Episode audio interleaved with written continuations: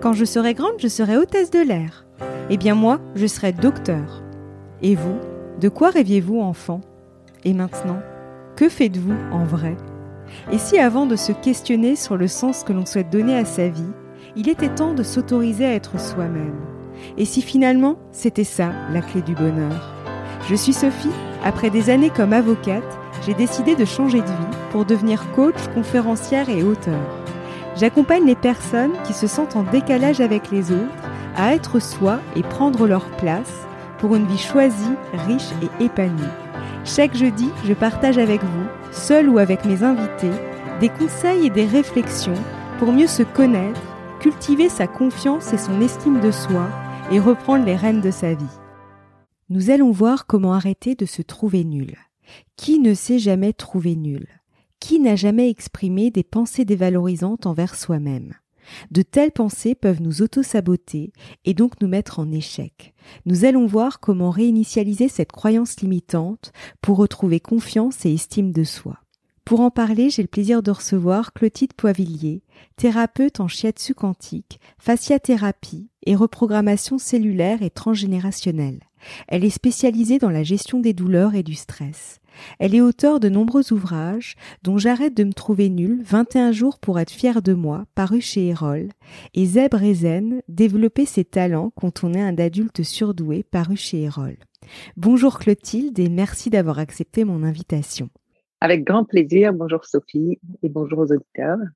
Alors il peut arriver de se trouver nul ou de ne pas se sentir à la hauteur. Pourquoi avons-nous tendance à nous dévaloriser? Alors, euh, déjà, il faut faire une différence entre se trouver nul et être nul. Souvent, on a l'impression qu'on est nul et être nul, on imagine qu'on est nul, plus que donc il y a vraiment une différence entre les deux. On est rarement nul, ou alors dans un domaine donné, on peut être un peu moins performant. Donc il y a vraiment une grande différence entre euh, je me trouve nul et je suis nul. C'est important de, de, le préciser. Souvent, on se trouve nul parce que euh, on a tendance naturellement, spontanément à se comparer. De toute façon, dans le monde animal, je travaille beaucoup euh, dans, dans, la plupart de mes livres. Je fais quand même une approche euh, de l'éthologie à, travers l'éthologie, qui est euh, l'étude du comportement animal. Et, et malgré tout, nous sommes des animaux avant tout. Enfin, on a une grande part animale. Et dans le monde animal, la comparaison est importante parce que euh, c'est là où on va voir les compétences des uns et des autres et on va, il va y avoir des, des relations de domination, soumission qui vont se mettre en place. Et ça, on a ça en nous. Et pour ne pas être rejeté, on va essayer de soit mettre en avant nos qualités, ce qui est assez, on, va en parler peut-être plus tard, soit euh, se soumettre et euh, se dire je ne vaux rien et dans ce cas-là on se soumet. Donc c'est important. Donc on, a tendance à se comparer et puis, il y a la notion de perfection qui entre en ligne de compte. C'est que souvent, on, les, gens qui sont perfectionnistes, ils n'ont pas de curseur entre, entre je suis nul et c'est parfait. Et tant que ce n'est pas parfait, eh bien, ils considèrent que c'est nul. Donc, on manque de curseur très souvent. Donc, euh, c'est pas évident. Et puis, l'origine, il y a souvent des origines du passé qui vont être euh, euh, le passé par rapport déjà au transgénérationnel, il, il arrive qu'on hérite de nos ancêtres de, de modes de fonctionnement ou de croyances qui, qui sont dont on hérite au même titre qu'on hérite de la couleur des yeux, des cheveux. Et je donne une petite anecdote. J'avais eu un, un petit patient qui avait 8 ans. il se trouvait nul depuis l'âge de 3 ans. Alors qu'à 3 ans, enfin, on peut pas avoir fait quelque chose de vraiment mmh. catastrophique. Et finalement, en allant chercher, en interrogeant son corps, on peut, je peux avec euh, les techniques que j'ai interrogées, et on s'est rendu compte qu'il y avait un, je, je, lui ai dit, il y a peut-être un ancêtre, un arrière-arrière-grand-père ou une arrière-grand-mère qui a fait quelque chose de mal ou qui a été accusé de faire quelque chose de mal ou qui a cru faire quelque chose de mal. Et, et, et il, vous avez reçu, enfin, tu as reçu, je disais à l'enfant, tu as peut-être reçu ça. Euh, euh tu as, ça t'a été transmis. C'est comme si tu étais branché sur Radio Ancêtre. Et le petit garçon, il a ouvert des grands yeux, il m'a dit, c'est exactement ça, j'entends une voix dans ma tête qui dit, je suis nul. Alors là, lui, ça venait de, de du transgénérationnel, mais ça peut venir aussi de d'une fidélité à nos parents peut-être euh, ou nos grands-parents qui se trouvent pas à la hauteur, que ce soit conscient ou inconscient, l'enfant s'ajuste à ça quand on est enfant et ensuite quand on est adulte, on ne veut pas dépasser le parent. Ou alors si le parent se trouvait vraiment nul lui-même, on a tendance aussi à se trouver nul. Et puis, ça peut venir bien sûr de notre éducation. Si on a eu des parents qui nous ont euh, euh, euh, pas encouragés, pas félicités, qui nous ont poussés plutôt avec le bâton dans, dans nos études plutôt qu'avec la carotte ou avec un juste équilibre, eh bien, euh, on a tendance à, à, à, pas se trouver à la hauteur, évidemment c'est assez logique. Il y a aussi le milieu socioculturel, il y a la, il y a la religion, euh, toute la culture religieuse, et puis aussi nos expériences du passé. Si dans le mmh. passé, euh, on a vécu une expérience donnée, je ne sais pas, parler en public à l'école, et on, on, a eu honte parce qu'on savait pas sa leçon et que on a été humilié ou que les autres enfants se sont moqués de nous, peu importe en fait les raisons, eh bien, on a tendance, notre cerveau naturellement a tendance à se référer, dès qu'il y a une nouvelle expérience, à se référer à des expériences du passé. Si on avait réussi, alors euh, ben, on a quand même beaucoup plus de chances de, de, mettre toutes les d'avoir toutes les ressources, de mettre en avant toutes nos ressources pour réussir à nouveau.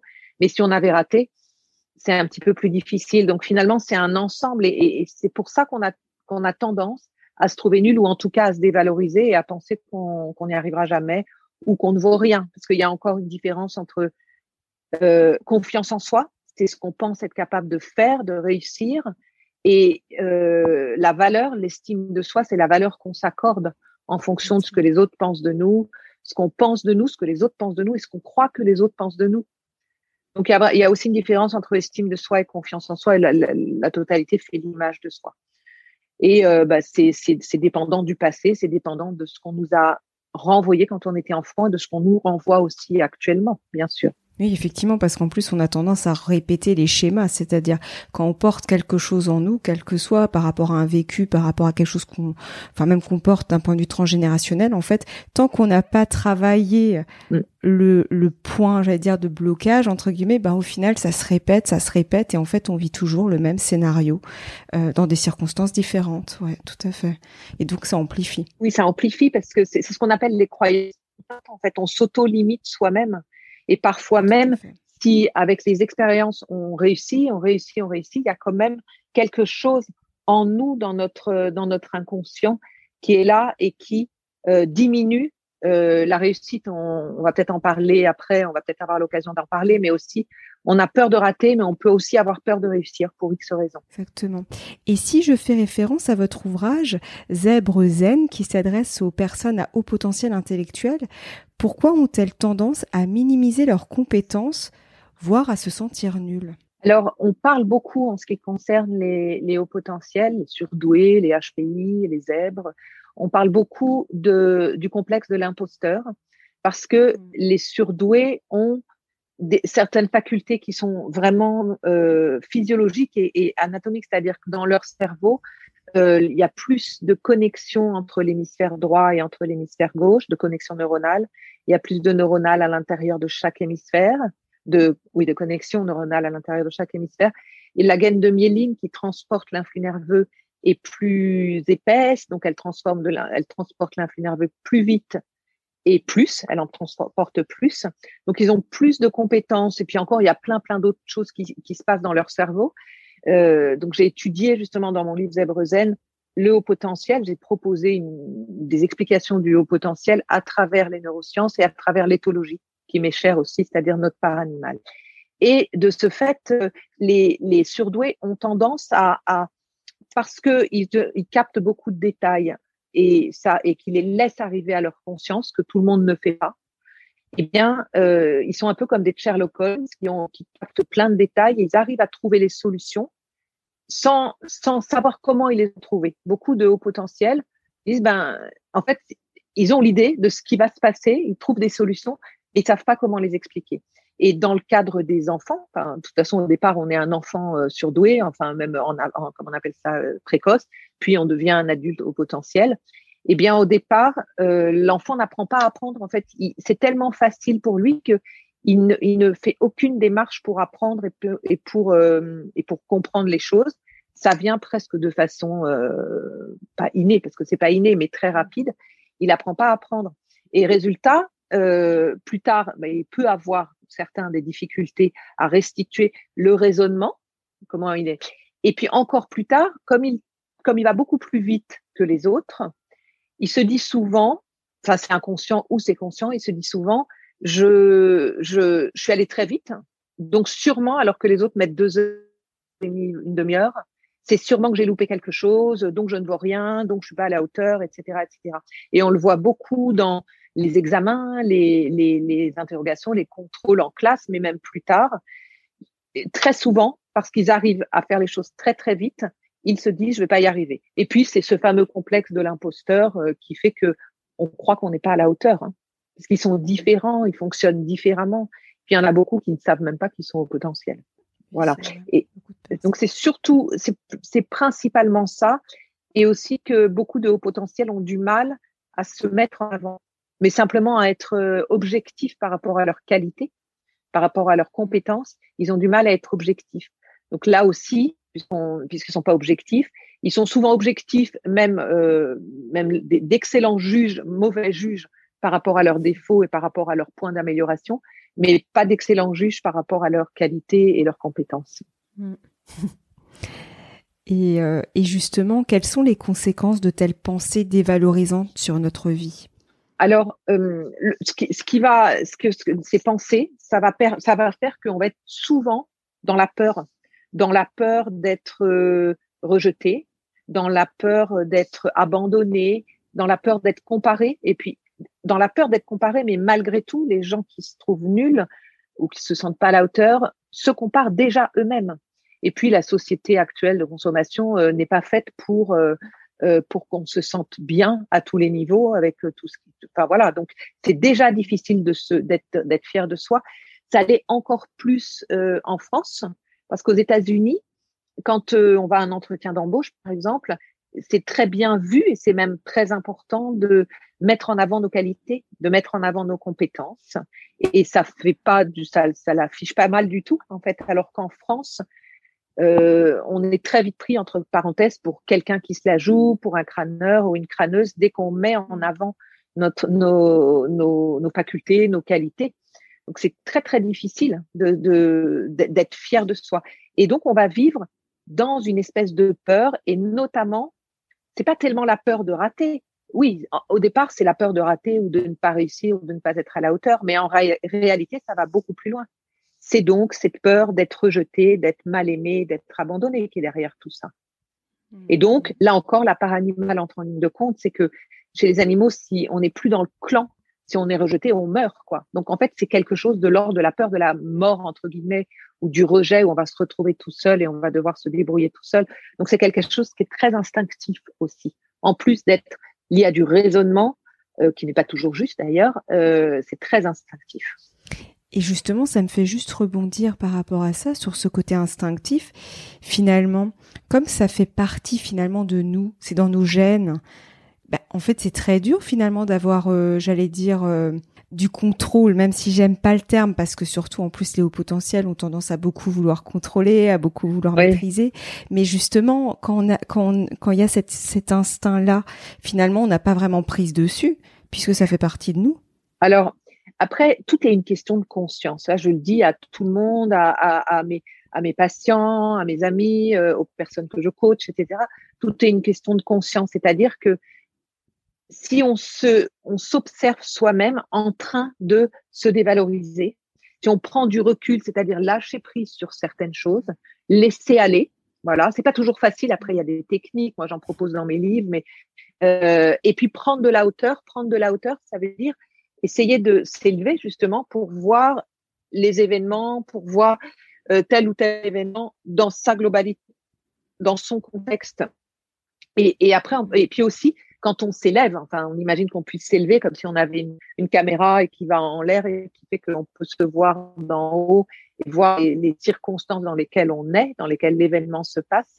On peut aussi euh, s'élever pour voir tout le chemin parcouru dans le passé, c'est-à-dire voir tous les progrès qu'on a fait et essayer de, de se dire mais oui j'ai euh, j'ai réussi dix fois j'ai raté une fois mais oui malheureusement notre cerveau est programmé pour voir ce qui ne va pas il est programmé naturellement pour voir ce qui ne va pas, pour voir ce qui cloche, parce que ça pourrait, ça permet de d'anticiper face à un danger. Donc, mm. sans faire aucun effort, on voit ce qui ne va pas. Par contre, ça demande un effort de voir ce qui, euh, ce qui va bien en soi. Donc, c'est difficile, c'est plus difficile de voir le positif que de voir le négatif. Donc, euh, voilà. Et en plus, on a tendance à tourner en rond entre euh, rumination et anxiété.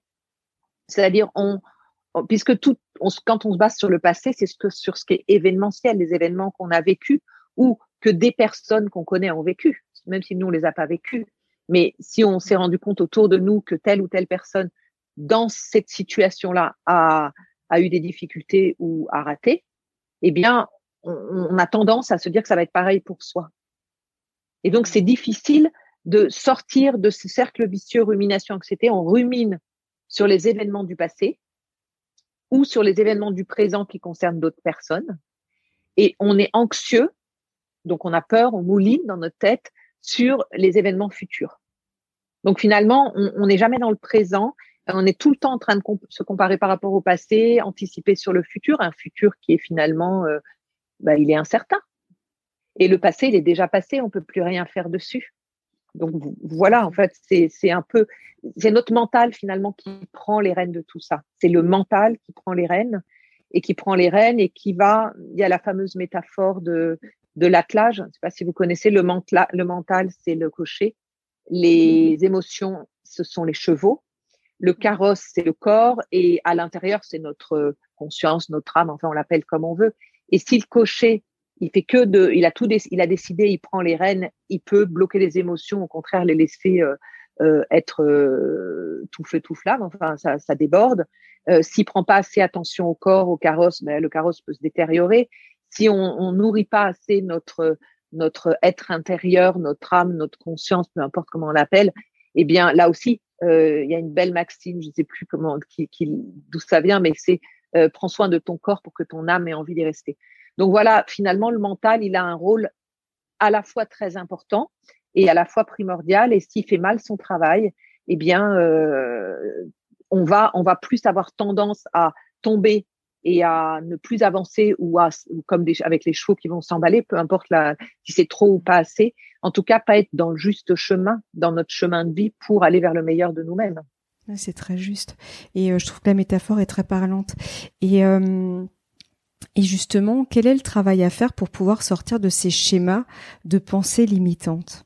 Alors, euh, dans mon dans mon livre, j'arrête de me trouver nulle.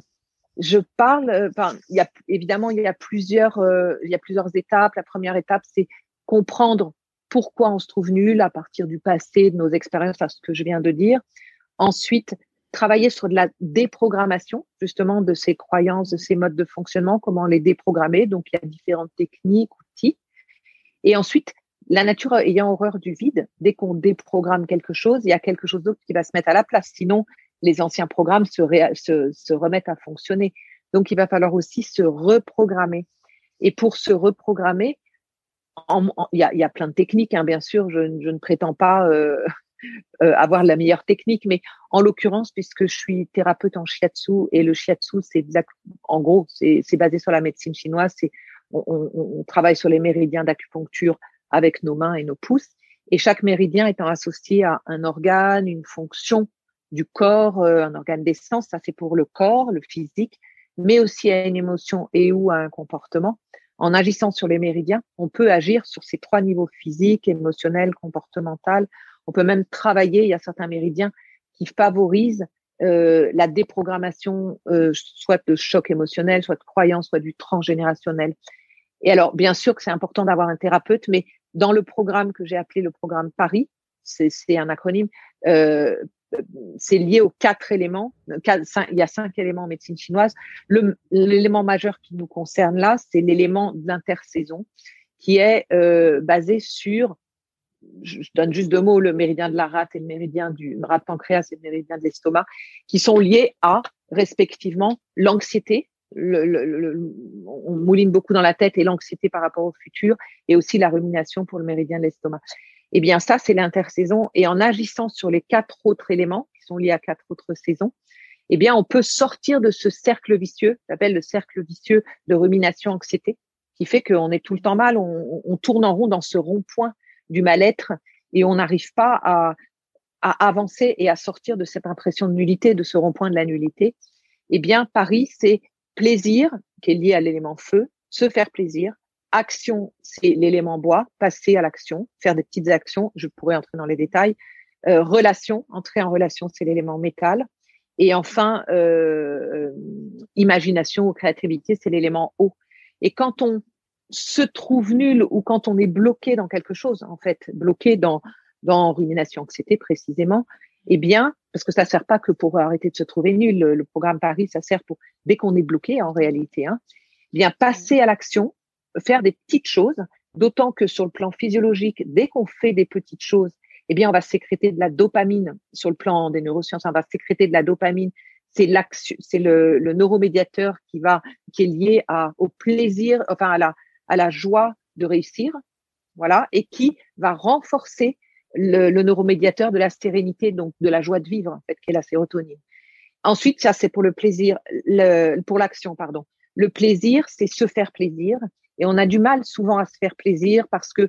on est quand même emprunt, qu'on soit croyant ou non, de différentes euh, religions et notamment la, la religion judéo-chrétienne. Mais euh, moi, je j'ai rien rien contre, hein, mais je veux dire juste, on peut être emprunt du côté euh, de certains côtés qui sont plus pesants pour soi, hein, c'est la façon dont on l'a interprété, qu'on n'a pas, le pas, trop, pas vraiment le droit de se faire plaisir. Vous voyez, c'est d'abord s'occuper des autres, on, oublie de penser à soi.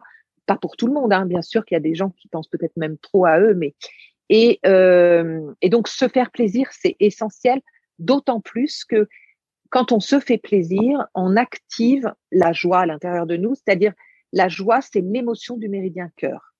Le cœur, en médecine chinoise, il est l'empereur de tous les autres organes. C'est lui qui régit tout.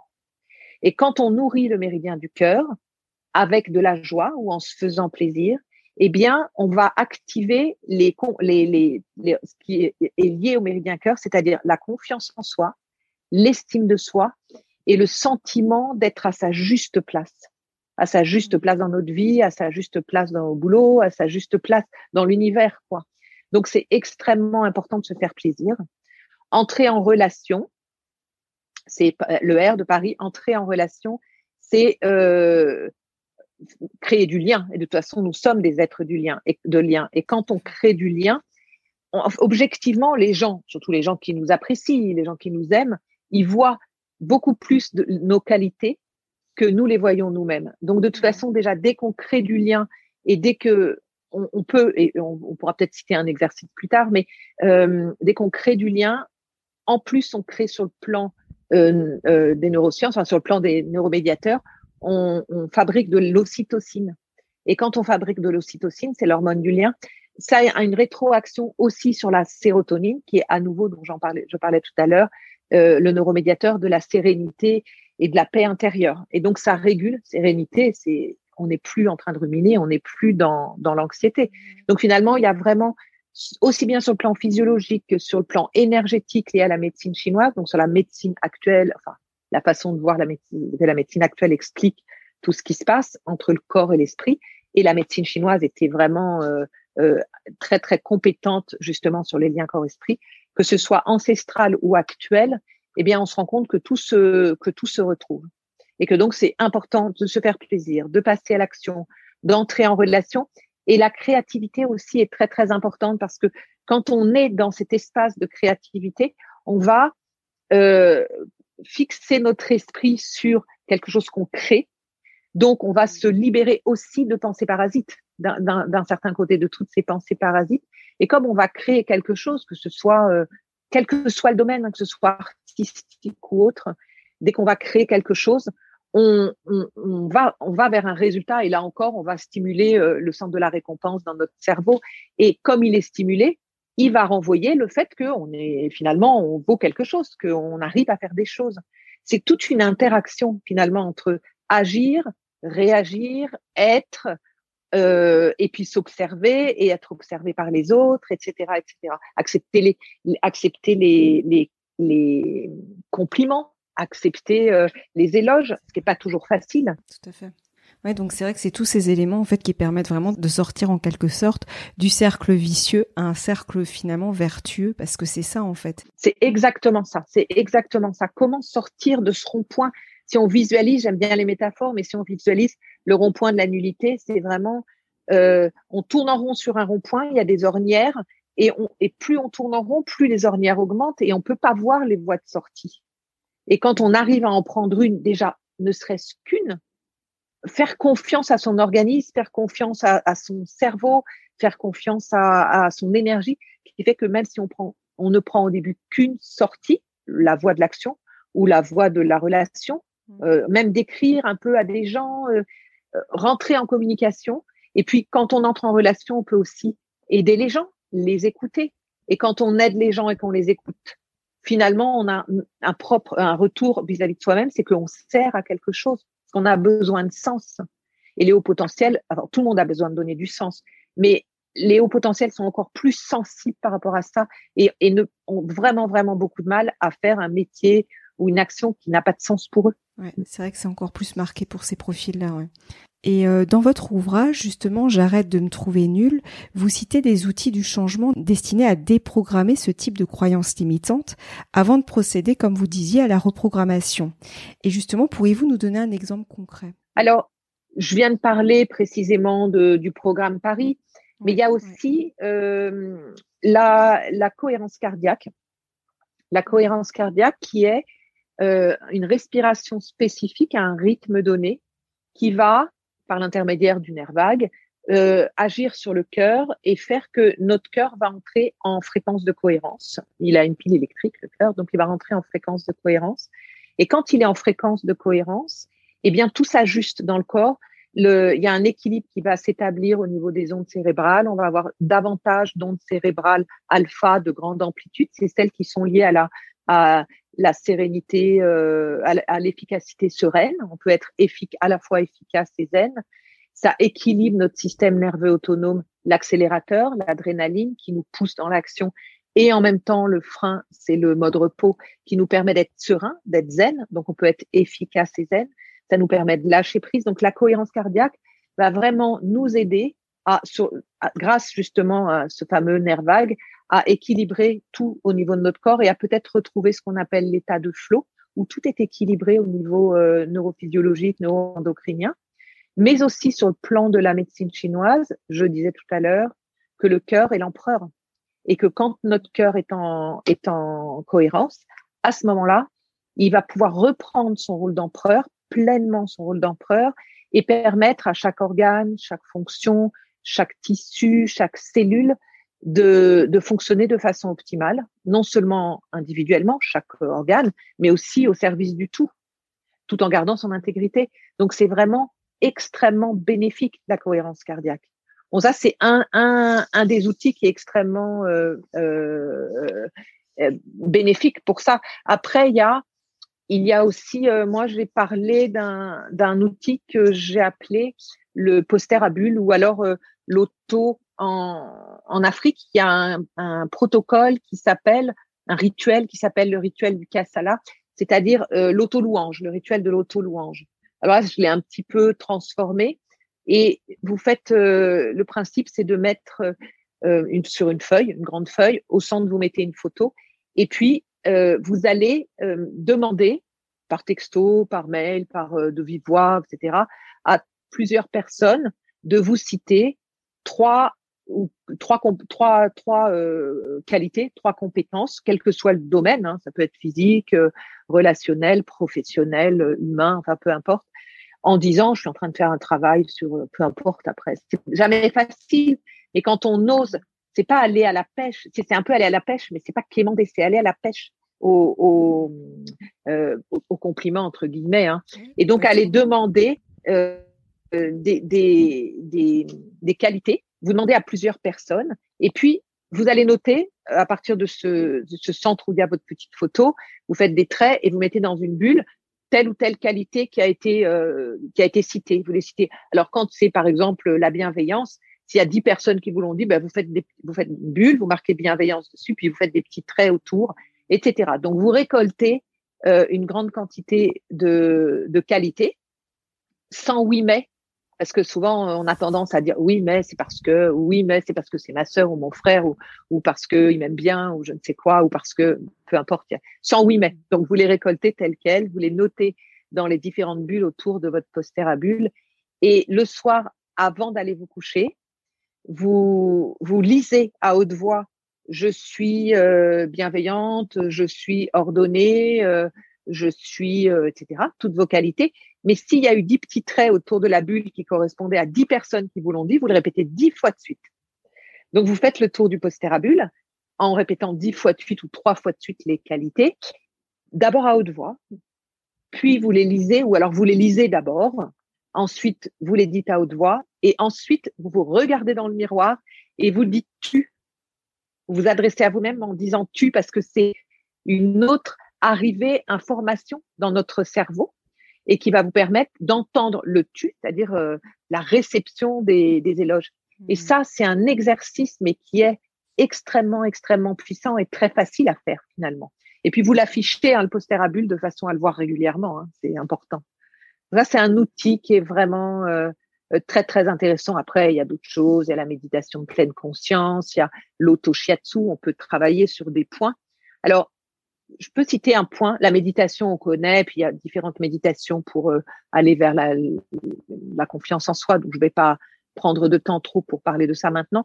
Mais par contre, pour stimuler le méridien du cœur, qui est, euh, comme je disais tout à l'heure, le méridien qui est lié à l'estime de soi, la confiance en soi, le, le, le ressenti, euh, le sentiment d'être exactement à sa place, eh bien, on peut toucher son petit doigt avec son pouce, avec l'ongle du pouce, on plie le petit doigt et on va toucher l'ongle du petit doigt, euh, en bas, le bas de l'ongle du petit doigt, côté annulaire, quoi. Donc on va toucher là et on dit euh, confiance en moi, j'ai confiance en moi, je suis sûr de moi, etc. Donc se, se, se programmer soi-même déjà en travaillant sur l'énergie, l'énergie vitale, quand on la stimule, elle bouge.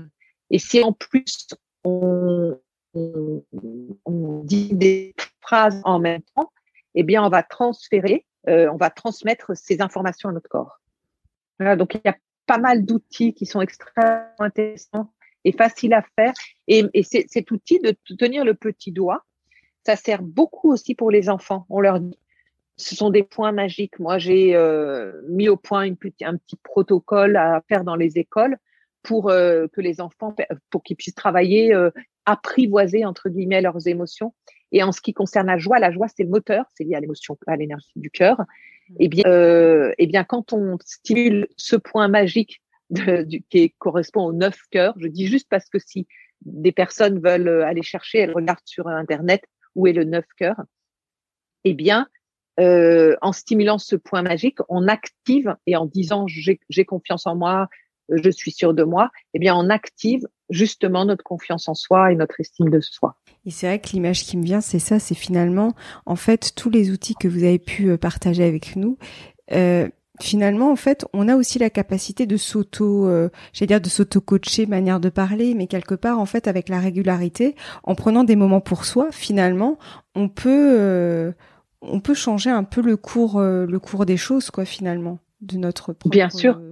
ouais, complètement, complètement. Ce qui moi, ce qui me semble important, c'est que on a souvent besoin d'un coup de pouce quand on a vraiment des, des freins et des croyances limitantes. Mais malgré tout, on peut se, aussi, comme je disais tout à l'heure au début de, de, de l'interview, c'est que euh, tout est une question de conscience. Conscience peut-être avec un grand C. Et si on s'observe et si on prend du recul et on se dit, mais oui, mais en fait, j'ai bien réussi, on prend un peu de recul. On lâche prise, on prend un peu de hauteur. Quand on prend de la hauteur, même si on s'imagine qu'on monte en hauteur, justement, ça nous permet d'augmenter notre discernement. Et quand on augmente notre, on augmente notre conscience, bien sûr, mais on augmente notre discernement. Quand on augmente notre discernement, on peut plus faire la part des choses, davantage faire la part des choses, voir ce qui a été réellement bien, ce qui a été réellement difficile, euh, qu'on a monté tant de marches et qu'il nous en reste tant à monter, etc. Tout ce qu'on a réussi avant, eh bien, quand on augmente notre discernement, on est à même de prendre ensuite les bonnes décisions au bon moment pour agir et réagir de façon juste, juste dans le sens de la justesse. Tout à fait. Et puis, je pense que c'est important aussi de, de, de croire en soi. Alors, c'est jamais très, très facile, mais de demander à la part de nous ou à la part de l'univers, j'en sais rien, enfin à l'inconscient collectif et à la part de nous, c'est juste pour moi, de demander avant un événement important, et moi je demande à moi intérieur, euh, à l'univers, à je ne sais qui. Hein. Voilà, d'être, euh, de fonctionner, d'être la plus juste possible pour que cet événement fonctionne en fait. Moi, je demande tout le temps. Je demande tout le temps. Autour, à, je demande pas à des gens, mais pas si je pourrais. Mais je veux dire, ça c'est, je parle de, on parlait vraiment de l'auto-coaching. Si on se, si on se demande et si on se programme, le problème c'est que, comme je disais tout à l'heure, notre cerveau, il est programmé pour voir le négatif. Mm. Et si on se, si on imagine le négatif, déjà notre conscient, il est, il résonne au premier degré, il connaît pas le, le négatif, il résonne en valeur absolue. Donc, si on se dit j'ai peur de rater, l'inconscient, il entend rater. Si on dit j'ai peur ou j'ai pas envie euh, d'être malade, il entend malade. Donc, attention aux mots qu'on prononce. Déjà. Et puis, euh, il vaut mieux imaginer le meilleur parce que quand on imagine le meilleur, c'est aussi ce qui. Alors, je, suis un peu là-dedans, hein, c'est-à-dire que euh, vibratoirement, c'est vibratoire. On n'est que des atomes qui vivent les uns par rapport aux autres. Et quand on quand on vibre sur la fréquence, en tout cas de, on se dit bah je vais réussir. Moi, je préfère. C'est plus cool d'être cool. Ça, c'est quelque chose que j'ai une phrase que j'aime beaucoup. Et je préfère imaginer le meilleur parce que quand on imagine le meilleur, notre inconscient se programme pour aller plutôt vers le meilleur. Et vibratoirement, on est comme des aimants et on va avoir tendance plus à attirer le meilleur, c'est-à-dire des gens qui vivent sur la même fréquence que nous, des événements qui sont en lien avec ce qu'on veut réussir. Donc, on a tout intérêt à, quelque part, se forcer, parce qu'on n'a rien sans rien, oui, se forcer à imaginer le meilleur. Et si le meilleur pouvait arriver? Mais oui, moi, je préfère, et très souvent, les gens préfèrent euh, imaginer le pire et leur euh, euh, raison quand je les interroge c'est oh ben je préfère imaginer le pire parce que comme ça je serai pas déçu si ça arrive. Bah si, on est très déçu si ça arrive de toute façon. Donc il vaut mieux imaginer le meilleur, il vaut mieux oser demander le meilleur. Puis puis au moins on programme quelque chose en nous et autour de nous pour que le meilleur arrive. C'est aussi la philosophie de vie. C'est exactement ça, c'est très juste. Mais je rebondis juste sur un point parce que c'est vrai que, et c'est très juste, c'est ce côté vibratoire, quelque part, faut, faut entretenir notre taux vibratoire pour attirer justement le positif. Et là, pour le coup, euh, sans faire euh, référence à la loi d'attraction, mais c'est vraiment même important pour notre bien-être, en fait. Et, euh, mais c'est vrai qu'en soi, je me disais, on peut avoir cette peur de réussir, comme vous disiez au début d'interview. Et justement, on ne peut ne pas s'autoriser à voir le meilleur, à vibrer le meilleur pour soi, parce que justement, on se dit, mais si ça arrive, mais dans l'autre sens, mais si ça arrive, comment je vais gérer, comment, enfin, il peut se passer plein de choses en fait dans notre tête. Et justement, c'est quoi ce qui se cache derrière la peur de réussir? Parce qu'il y a ça aussi. Et on n'en est pas toujours conscient. Non, et, et, et pour le coup, chez Léo Potentiel, c'est très fréquent, cette peur de réussir parce que euh, ce serait peut-être encore plus se démarquer. On parle des hauts potentiels qui sont des zèbres. Ils sont différents, ils ont des zébrures et chacun a, des zébrures différentes. Donc en fait, et ils sont de toute façon différents. Et très souvent, ils s'imaginent quand ils sentent euh, peut-être un petit un petit blocage ou quelque chose qui parce qu'ils fonctionnent et ils vibrent différemment des autres personnes. C'est que 2, maxi 3% de la population. Et mm. souvent, ils s'imaginent que c'est pas qu'ils sont différents, qu'ils ont l'impression que les autres les rejettent, mais parfois c'est pas du rejet, parfois c'est peut-être simplement ben, les gens sont bluffés ou ils comprennent pas qu'ils aient trouvé la solution. Peut-être qu'il y a de l'envie, euh, mais peut-être qu'il y a aussi euh, de l'admiration. Et puis dans le monde animal aussi, c'est quand euh, un congénère a plus de compétences, eh bien il peut devenir potentiellement aux yeux des autres congénères un danger, une menace, parce qu'il va prendre le meilleur territoire, euh, la meilleure nourriture, euh, les meilleures femelles s'il y a un mâle, etc., etc. Donc finalement, euh, c'est pas forcément facile, qu'on soit au potentiel ou non, d'être entre guillemets au-dessus du lot ou en tout cas en haut de l'échelle de la réussite, hein, dans quel que soit le domaine ou même dans un petit domaine, parce que parce que d'abord on peut être la cible de ceux qui sont en dessous et qui se disent euh, ah ben il est, à éliminer parce qu'il prend la meilleure place. Et puis, parce que c'est très difficile de garder quand on réussit. Après, par rapport à nous-mêmes, si on réussit moins bien, on a l'impression d'avoir perdu en compétences. Donc, c'est aussi très difficile quand on est monté très haut de ne plus être très haut. Et c'est vrai qu'on le voit même à l'école. Les enfants, les premiers de la classe, ils ont une pression d'enfer Parce que quelque part, pour leurs parents, pour eux-mêmes, pour la maîtresse, par rapport aux autres et par rapport à la situation, la place qu'ils ont prise au niveau social, eh bien, euh, ils ont envie de la garder. Mais de toute façon, euh, c'est une, une, dans, dans l'esprit bouddhique, du bouddhisme, c'est aussi ça. C'est-à-dire, si on possède quelque chose, que ce soit la réussite, que ce soit les compétences, on peut toujours avoir peur de les perdre. Alors que si on reste mm. zen, alors je ne dis pas qu'il faille rester zen, mais c'est pour expliquer un petit peu la peur de la réussite mm. aussi. Ouais, ouais. C'est très juste. Mm. Et il y a quelque chose aussi, j'aurais bien voulu euh, échanger avec vous, c'est sur l'auto-shiatsu quantique. Comment peut-il nous aider justement à renforcer sa confiance et son estime de soi? Et qu'est-ce que c'est concrètement? Alors, euh, l'auto-shiatsu quantique, ai, je l'ai un tout petit peu abordé tout à l'heure, mais c'est bien que vous me redemandiez, comme ça je peux expliquer un petit peu plus. Euh, le shiatsu, donc, on travaille sur les méridiens d'acupuncture avec nos, nos, mains et nos pouces, nous les thérapeutes, mm. pour faire circuler l'énergie et l'énergie transporte. Euh, chaque méridien est associé, euh, je vous dis un organe, etc. Chaque point est a, des fonctions spécifiques, a des logiciels de fonctionnement, plusieurs logiciels de fonctionnement. Et quand on fait du shiatsu quantique, eh bien, enfin moi, quand je fais ça, je dis quantique parce que c'est informationnel. Je, je, donne de l'information en même temps. Euh, je travaille sur le méridien, donc je fais circuler l'énergie, mais en même temps, je lui donne, après avoir perçu, testé chez les personnes ce qui est le plus important, les logiciels ou les informations qui sont les plus importantes, je donne l'information. Moi, je donne dans ma tête. Mais quand on fait de l'auto-shiatsu quantique, on va travailler sur certains points. J'ai donné justement pas mal de points quand je fais mes conférences ou, des ateliers, des points pour la confiance en soi. Et donc, euh, on travaille sur ces points-là.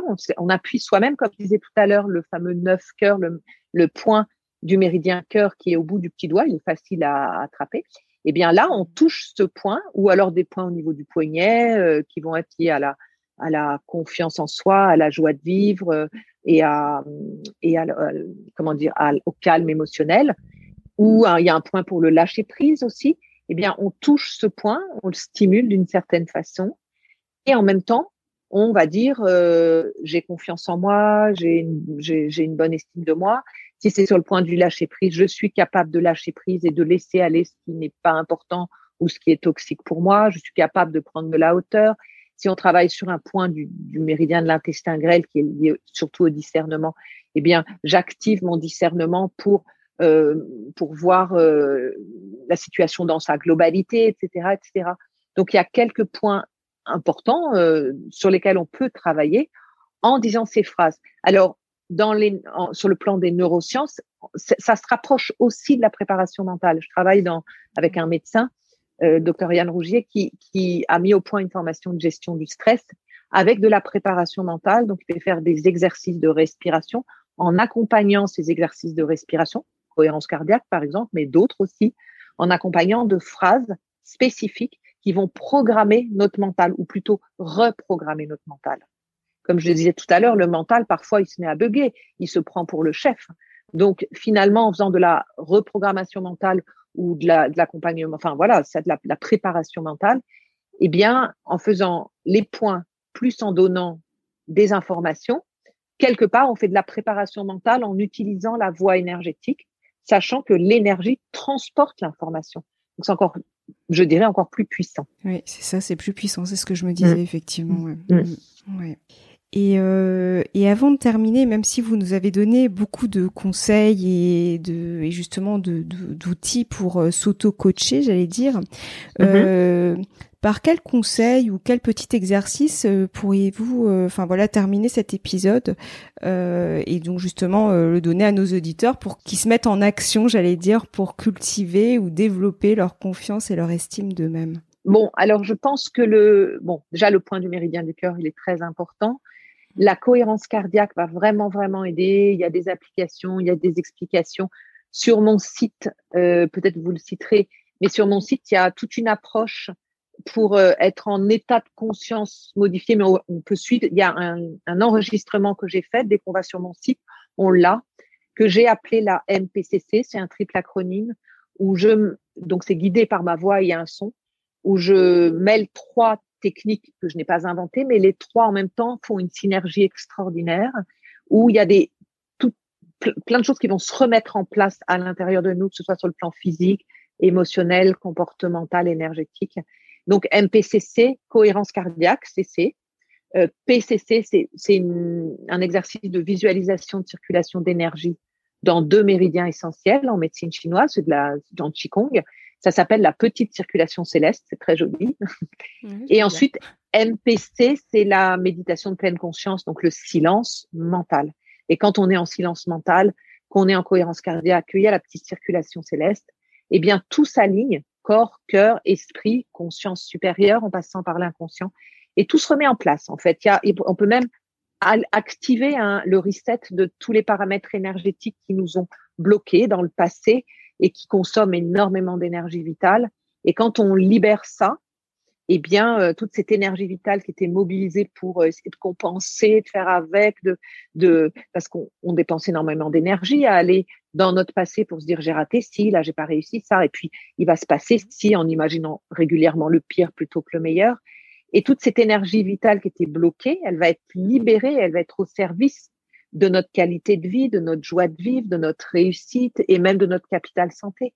Donc c'est vraiment vraiment essentiel. Et donc MPCC, je vous conseille d'aller essayer de le faire parce que c'est vraiment très facile à suivre, mais il suffit pas de le faire une seule fois. En fait, c'est toujours important de faire plusieurs jours, au moins une fois par jour, peut-être 20, on dit 21 jours pour la reprogrammation, mais et pour s'en souvenir, les, les quatre initiales, les quatre lettres, MPCC, mon petit corps chéri. Ah. Donc, quand vous faites la MPCC, vous vous occupez de votre petit corps chéri. J'entends corps-esprit, bien évidemment. Moi, je mettrai le lien sous, sous l'épisode. Et euh, quel serait votre mot de la fin pour clôturer notre échange? Pour la fin, je pourrais dire, euh, en fait, la, la, la nullité est héréditaire, entre guillemets, on en parlait tout à l'heure, mais la fierté aussi. Et on est, chacun de nous sommes, euh, est le pivot entre les générations au-dessus, ascendantes, et les générations en dessous. Et tout le travail que nous faisons, que chacun de nous fait, il le fait, il, transforme des choses puisqu'il est le pivot, notamment de l'héritage transgénérationnel, tout le travail qu'on fait. Donc, il ne s'agit pas de, de, retrouver confiance en soi, estime de soi uniquement pour ça. En fait, on le fait aussi pour nos descendants, nos enfants et les générations encore après. Donc, sachez tout le travail que vous faites, eh bien, ça servira. C'est comme une déprogrammation parce que tout ce qu'on, ce dont on hérite, on hérite de la couleur des cheveux, des yeux, de, la forme du corps, mais aussi d'expériences de vie mm. qui se sont inscrites dans, entre guillemets, notre ADN vibratoire. C'est comme ça que je l'appelle, mais c'est pas scientifique. Et même si j'ai fait des études scientifiques et que de bio, mais c'est pour juste exprimer ce que c'est. Eh bien, on, on hérite de ça. Et quand nous, personnellement, on les travaille, on déprogramme cet héritage. En fait, c'est comme si on coupait cette, partie-là de l'héritage transgénérationnel. Et même si nos enfants sont déjà, déjà nés, eh bien, ça agit déjà sur eux. Donc, eux-mêmes vont retrouver confiance en soi. Et leurs enfants aussi, et l'estime de soi. Mais on peut aller plus loin. C'est pas seulement pour les générations à venir, mais c'est aussi pour euh, quand on nourrit nos qualités, quand on change quelque chose en nous et qu'on nourrit le positif en nous, nos qualités, eh bien, on va nourrir ce qu'on pourrait appeler l'égrégore de cette qualité, c'est-à-dire euh, par exemple la la comment dire je sais pas une qualité euh, bah, la bienveillance. Je disais ça tout à l'heure mais ça peut être n'importe quoi d'autre. Ça peut être l'organisation. Eh bien plus on prend conscience de notre, notre capacité d'organisation qui est absolument essentielle c'est très important tant qu'on n'est pas perfectionniste. Euh, donc c'est très important l'organisation. Ben, on va eh bien quand on prend conscience de notre capacité d'organisation et qu'on honore cette, cette compétence en nous quelque part, on, nourrit l'égrégore de l'organisation. Voilà, la vibration. Et donc, ça va, c'est comme si il y avait de plus en plus de personnes, plus on est nombreux à vibrer et à honorer notre capacité d'organisation ou de bienveillance, plus on va nourrir l'égrégore et plus il va y avoir des gens, c'est comme si on était de plus en plus nombreux à chanter la mélodie de l'organisation ou la mélodie de la bienveillance. Et donc, de plus en plus de personnes vont l'entendre. Ça rejoint encore ce, ce, fameux euh, rituel du kassala dont je parlais tout à l'heure. Mm. Et, et je rajouterais sur le plan vibratoire aussi, on est fait de milliards de cellules. Et chacune de nos cellules a sa, son fonctionnement, son mode de fonctionnement. Et toutes nos cellules, à titre individuel, au niveau cellulaire, cellulaire mais bien sûr au niveau des tissus euh, qu'elles, font, qu'elles forment, les organes, les, les, les, systèmes, elles agissent. toutes, chacune à leur niveau. Elles font de leur mieux pour que depuis notre conception, notre corps, qui est une merveille, moi j'ai fait des études de bio parce que j'étais émerveillée par le vivant, eh bien, euh, puisse fonctionner, puisse fonctionner. Et finalement, quand on se trouve nul, qu'est-ce qu'on est en train de faire? On est en train de ne pas donner de reconnaissance à nos milliards de cellules qui font de leur mieux pour que tout se passe pour le mieux pour nous. C'est comme si on leur disait ou on leur laissait entendre qu'elles ne valent rien. Et quand mmh. on dit je suis nul, finalement, notre corps vibre sur cette fréquence-là et nos cellules entendent, entendent entre guillemets, hein, mmh. ce message. Et à un moment donné, ben, on, ne s'étonne pas d'être malade aussi, parce que si on se dit je suis nul, j'y arriverai pas, je ne vaux rien, eh bien, euh, c'est ce qu'on donne comme information à nos, à nos cellules. Et or, or, on est fait de milliards de cellules, on a intérêt à les aimer parce qu'elles, elles font de leur mieux pour que ce soit le mieux possible. Et donc, au contraire, dire bah, merci mon corps, merci mes cellules et, et, et merci à tout cet ensemble, toute cette organisation qui a fait que j'ai réussi cette petite chose, même si c'était une toute petite chose. Merci à chaque fois qu'on réussit. Et donc là aussi, il faut pas aviser trop haut. Si on fait du saut en hauteur, il vaut mieux euh, commencer par euh, réussir, faire du 30 cm, sauter et sauter 10 fois 30 cm. Notre corps enregistre 10 réussites plutôt que de commencer à 1m20, rater, rater, rater jusqu'à 60 cm, enfin en descendant. Donc, en fait, euh, plus à chaque réussite, honorer notre corps d'avoir d'avoir participé à cette réussite. Et plus on va être dans cette énergie de réussite ou dans cette énergie de, de, de valeur de soi, parce que tout le monde a du beau en soi, en fait. Et comme on se compare toujours, euh, évidemment, hein, donc euh, on se compare toujours à mieux. Hein. Et puis quand on se compare à pire, c'est parce qu'on se dit si ça se trouve, je vais, je vais arriver à ce niveau-là. Donc, euh, c'est important d'être lucide, justement, d'augmenter notre notre discernement en augmentant notre conscience. Et c'est vrai que je rebondirais juste aussi sur ça, c'est augmenter notre discernement et aussi laisser du coup de côté un peu notre perfectionnisme parce que le perfectionnisme, c'est celui-ci aussi qui peut plomber parce qu'à toujours demander plus, en fait, à toujours plus, plus, plus. Et j'en parle en connaissance de cause parce que je suis une grande perfectionniste, mais je sais qu'il y a beaucoup d'auditeurs qui nous écoutent, c'est pareil par rapport aux échanges que j'ai pu avoir et je me dis c'est vrai que ça aussi c'est très, euh, c'est important de, de, de dire bon il est là, mais on le remettre à sa place. Alors, c'est bien que, parce que au début, je pensais en parler, c'est que euh, j'ai découvert il y a quelques années un terme qui pourrait très très bien switcher le, le, terme perfectionniste, c'est optimalisme. Ah. Au lieu d'être perfectionniste, devenez optimaliste. Quand on est optimaliste, eh bien, on fait son mieux en fonction des circonstances. Et c'est clair que si on doit rendre un dossier alors que notre enfant est malade ou qu'on a le Covid ou je ne sais quoi, eh bien, on est bien moins performant. Donc en fait, l'essentiel est, et c'est un des quatre accords Toltec, si, si, les auditeurs connaissent, c'est fait de ton mieux.